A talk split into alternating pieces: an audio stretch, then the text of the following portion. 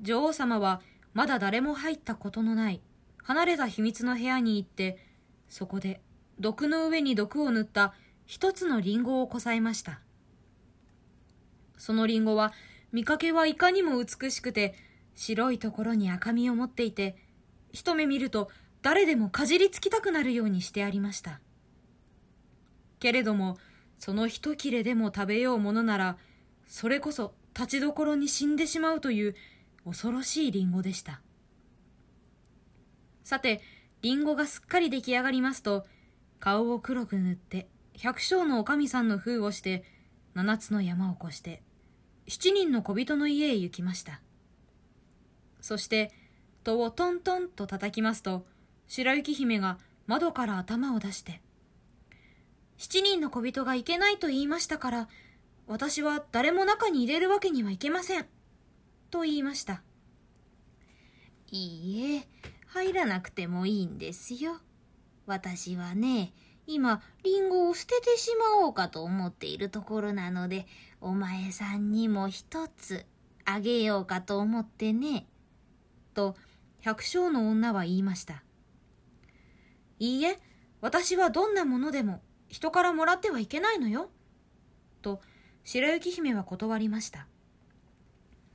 お前さんは毒でも入ってると思いなさるのかね。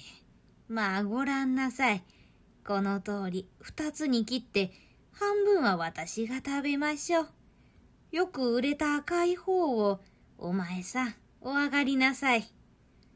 と言いました。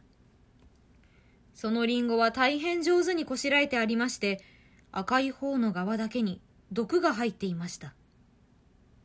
白雪姫は百姓のおかみさんがさもうまそうに食べているのを見ますとそのきれいなリンゴが欲しくてたまらなくなりました。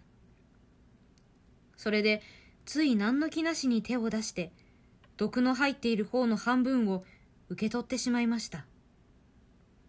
けれども一かじり口に入れるか入れないうちにバタリと倒れそのまま息が絶えてしまいました。すると女王様はその様子を恐ろしい目つきで眺めてさも嬉しそうに大きな声で笑いながら雪のように白く血のように赤く黒炭のように黒いやつ。今度こそは小人たちだって助けることはできまい。と言いました。そして大急ぎで家に帰りますとまず鏡のところに駆けつけて尋ねました。鏡や鏡、壁にかかっている鏡よ。国中で誰が一番美しいか言っておくれ。すると、とうとう鏡が答えました。女王様、お国で一番、あなたが美しい。これで女王様の妬み深い心もやっと沈めることができて、本当に落ち着いた気持ちになりました夕方になって小人たちは家に帰ってきましたがさあ大変。